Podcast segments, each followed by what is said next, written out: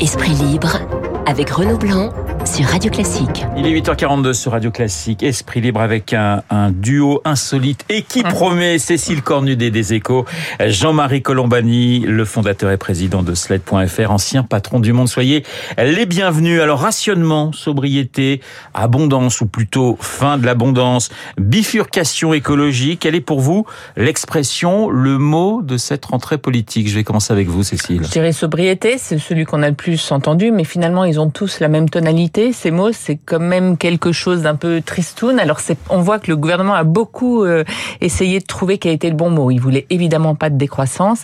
Ils ont choisi ce- ces mots euh, un peu intermédiaires comme euh, sobriété, mais on voit pas encore totalement comment ça va s'articuler avec euh, euh, l'idée ben, de, de production, de, de, de joie, de, de progrès qu'incarnait un peu Emmanuel Macron. Il cherche ça, il cherche à, à marquer les esprits en disant il faudra faire des choses, mais il cherche aussi des mesures positives pour un peu ralentir notre consommation en énergie. Et là, euh, ben, peut-être que ça n'existe pas, ils les ont pas trouvés en tout cas. Jean-Marie Colombani, sobriété, c'est pour vous le mot de la rentrée ou vous en avez un autre Oui, en tête? comme, comme vient de le dire Cécile, moi si j'en en avais un en tête, ce serait bouleversement. Oui.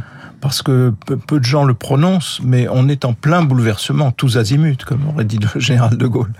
Parce que le principal bouleversement, c'est évidemment d'ordre géopolitique. On est quand même très dépendant, tout ce que l'on vit aujourd'hui dépend d'une guerre en Europe. Et donc, euh, c'est le premier bouleversement, c'est celui-là, mais il y a aussi le bouleversement induit par la révolution numérique, laquelle va changer change beaucoup de choses et va continuer de changer beaucoup de choses, y compris nos modes de pensée, nos modes d'organisation. Le mode d'organisation de la société va changer aussi. C'est pour ça que les partis et les syndicats sont en crise. Donc, de, de quelque côté que l'on se tourne, les choses bougent, bougent à vitesse grand V. C'est très anxiogène, et, mais c'est en effet de l'ordre du bouleversement sans que l'on aperçoive exactement comment les choses vont se restructurer, notamment sur le plan de la vie démocratique, comment elle, va se réorganiser. C'est tout cela que l'on vit. Donc pour un gouvernement qui euh, est au jour le jour, au fond, et est joué et jugé au jour le jour, c'est évidemment très difficile de trouver la bonne, le bon angle, la bonne attitude, le bon, le bon mot. Euh, voilà. Il y a un conseil de défense énergétique aujourd'hui, joli titre de Libération. Crise énergétique, l'exécutif cherche l'attention. On a surtout euh, l'impression, Cécile, que l'exécutif cherche un cap, un discours et j'allais dire une ligne. Il cherche, pour prolonger ce que dit Jean-Marie, il cherche à embarquer les Français dans ce bouleversement. Et c'est ça le plus difficile. Les Français avaient finalement été très dociles dans la crise Covid. Ils ont accepté des choses incroyables, comme rester chez eux. Euh, on n'aurait jamais pensé qu'on pourrait faire ça. Est-ce qu'on peut actionner les mêmes ressorts euh, deux fois, même si c'est une crise d'un tout autre ordre. Et c'est ça que cherche en ce moment le gouvernement. Il le cherche pour l'instant avec les mêmes méthodes qu'il avait créé un électrochoc dans les esprits au moment du Covid, le ton grave, euh, une posture un peu euh, guerrière, le Conseil de défense stratégique est exactement la même structure.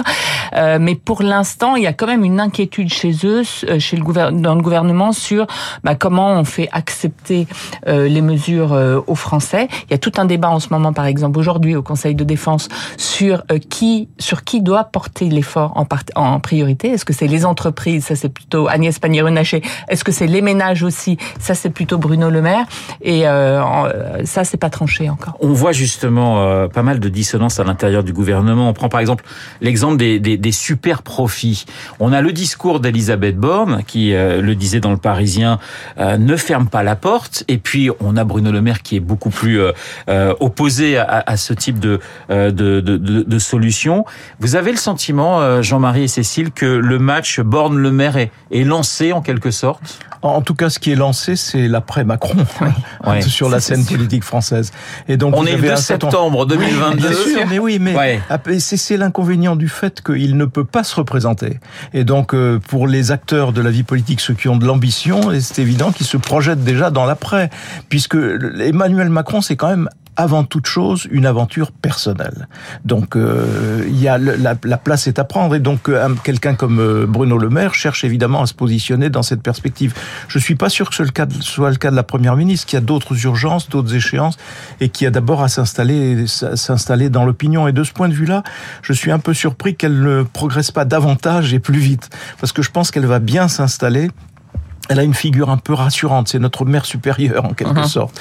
Et elle, elle est, c'est quelqu'un à qui on ne raconte pas d'histoire, qui ne nous raconte pas d'histoire et qui en même temps est, est, est étrangère à tout, toutes les combines politiques qui peuvent donner une image négative de la politique. Donc, euh, je pense que c'est, elle, c'est son registre à elle. Mais les autres, Darmanin, Bruno Le Maire, Édouard Philippe, ainsi de suite, sont déjà, sont déjà dans la pensée de l'après Macron et donc de, de, de l'échéance de 2027. Mais pas seulement.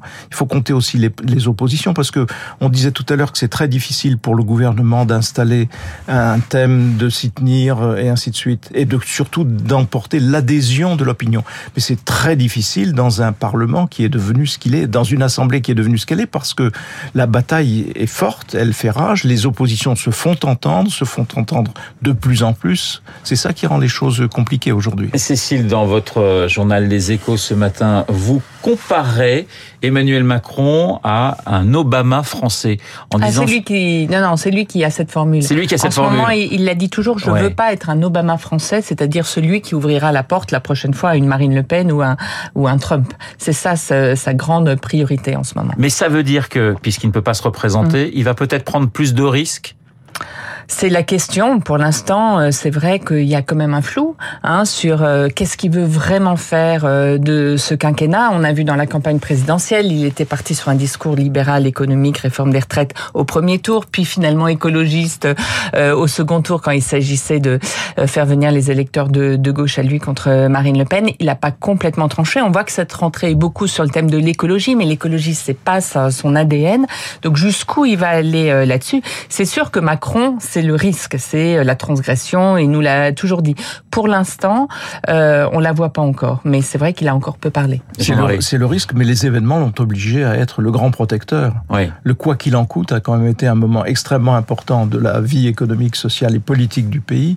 Le quoi qu'il en coûte, c'est la protection de tout le monde euh, dans des proportions qui étaient absolument insoupçonnées. Et donc euh, cette protection, elle lui est, ce, ce rôle protecteur lui est imposé par les événements.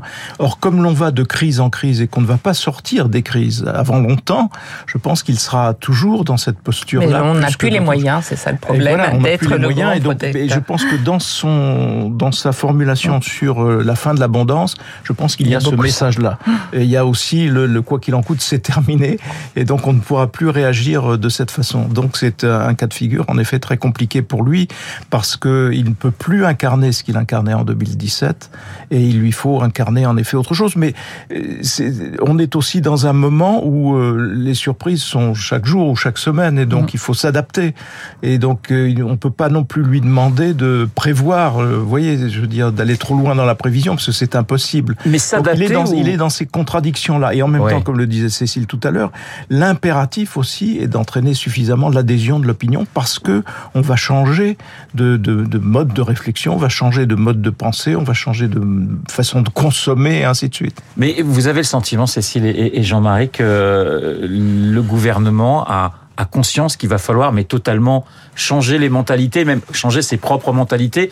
On parle d'adaptation, c'est peut-être plutôt une révolution qu'il va falloir faire. Oui, ça, ça aurait été, ça aurait pu être un mot que ressortait Emmanuel Macron. Euh, Elisabeth Borne parle de radicalité, donc je pense que la conscience, elle est là. Et après, mais après, c'est comment on y arrive, comment on embarque les gens, comment et comment on n'est pas contradictoire avec notre philosophie qui est que euh, il faut produire, il faut créer de la richesse parce que c'est ça qui euh, qui crée de l'emploi et c'est c'est comme ça qu'on est construit. Comme Jean Tirole aujourd'hui, je crois que c'est dans le point à cette phrase en disant c'est c'est du pipeau de nous faire croire que l'écologie créera des milliers de euh, d'emplois verts. Donc comment on, on conjugue euh, cette nécessité de, de révolution ou de sobriété avec vraiment euh, la, la, le PIB, avec la, la, croissance économique, ça, il n'y a pas encore, euh, je trouve très clairement le, la, la, bonne articulation. Oui, puis il faut mettre ça au prisme de la compétition internationale, parce que, dans, par exemple, sur le, tout ce qui touche au climat, les efforts que l'on peut faire ici sont peu de choses parce que c'est une affaire planétaire. Et donc c'est une affaire d'abord européenne pour nous, mais c'est aussi une affaire planétaire. Donc si l'ensemble de la planète ne marche pas du même pas, on aura toujours des problèmes liés à ce, réchauffement climatique et ainsi de suite. Donc c'est ça qui est compliqué. Et donc euh, il y a une part de l'opinion qui peut vous demander d'agir ici et maintenant tout de suite, mais avec quels effets compte tenu du fait que vous ne maîtrisez pas vous-même euh, la, la, la, situation, puisqu'on est, on est tout petit par rapport à cet enjeu-là. Euh, plus le fait que pour une part de l'opinion, euh, une part de l'opinion répugne, malgré les incendies, malgré tout ce qui s'est passé cet été, répugne à considérer que euh, c'est la faute de l'homme et pense que le, le réchauffement climatique, c'est autre chose que la... Vous voyez, encore une bonne fraction de l'opinion qui est sur ce thème-là. Donc ça, ça crée une, une, difficulté pour un gouvernement qui cherche à baliser le chemin. Le gouvernement, justement, alors j'ai parlé de, de, Bruno Le Maire, d'Elisabeth Borne, il y a un ministre dont on évoque beaucoup le nom en ce moment, c'est Gérald Darmanin, mmh. euh, qui s'était félicité de la décision du Conseil d'État d'expulser euh, l'imam de Lourdes. C'était une grande victoire euh, républicaine. Oui, mais voilà, il est introuvable cet imam et il serait en, en, en Belgique. Est-ce que cette victoire pour vous, Cécile, politiquement, s'est transformée en camouflé pour euh, Gérald Darmanin. En mauvaise blague belge, puisqu'il oui. est en Belgique. Oui, je pense. Euh, c'est très cruel parce que c'est aussi en partie euh, euh, lié à, au, au, pas de chance, mais euh, c'est vrai que Gérald Darmanin, il a absolument voulu faire oublier le Stade de France. Où, ouais. Là, on, on, ça a été euh, un, un, fiasco. Il a eu un été ultra actif. Il a euh, fait ce pari qu'il pouvait obtenir du Conseil d'État cette expulsion. Il l'a obtenu et au moment où il a cette victoire politique, patatras, tout s'écroule et, et on est au niveau de, de la farce quasiment. Mais Donc, quand on connaît les relations compliquées entre Darmanin et Borne, euh, ça va pas entre faciliter. Darmanin et Borne, entre Darmanin et Bruno Le Maire, parce que la première oui. compétition, elle est entre ces deux-là. Ça, c'est sûr que Toujours Elisabeth 2027, Borne, euh, voilà, Elisabeth Borne euh, doit être euh, très contente. Ils sont euh, clairement dans l'après et ils sont clairement dans Bruno Le Maire et Gérald Darmanin dans la manifestation de, de puissance et d'autorité par rapport à Elisabeth Borne. Ils veulent pas, ils la considèrent pas comme leur chef. Ils vont directement auprès d'Emmanuel Macron. Donc c'est un mauvais moment pour Gérald Darmanin, ça c'est sûr. Jean-Marie. Oui, c'est un. En même temps, comment lui reprocher ouais. de se conformer à l'avis du Conseil d'État Il n'allait pas le mettre aux arrêts avant que le Conseil d'État ait tranché. Oui. Donc euh, c'était une situation un peu obligée. Donc c'est cruel, mais on ne va pas lui faire le reproche de respecter l'état de droit. Donc, euh, mais c'est vrai qu'on a eu jusqu'à ce que la rentrée prenne un tour euh, évidemment différent. On a eu un été Darmanin comment vraiment il a il a occupé le terrain en permanence. Alors chez Darmanin, il y a du bon et du moins bon. Le, le, le, le moins bon, je dois, dois dire, c'est une sorte de, de Sarko New Look. J'étais certain de... que vous alliez me dire ça. Oui, parce que c'est manifestement ça. Son mode d'action est calqué sur celui de Nicolas Sarkozy. Et donc, euh, attention, euh, parce que Nicolas Sarkozy vis-à-vis -vis de Jacques Chirac et du président Chirac, ça a été quelque chose.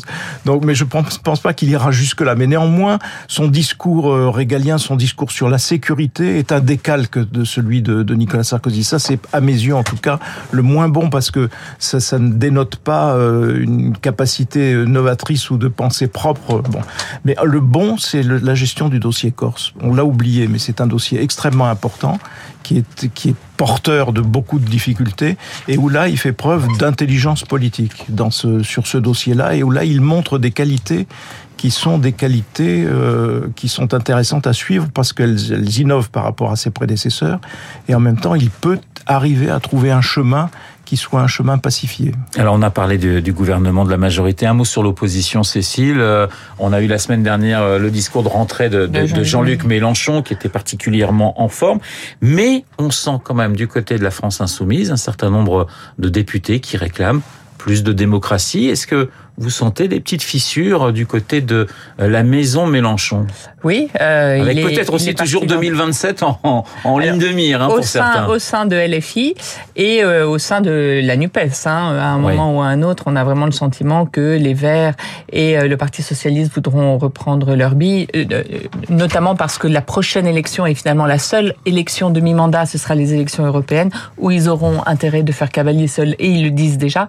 Ce qui me frappe oui, dans parce les... que l'Europe entre le Parti Parti socialiste et la France insoumise, c'est pas tout à fait la même pas vision. tout à fait hein. la même chose. Ouais. Euh, et entre les Verts, euh, qui sont très très européens.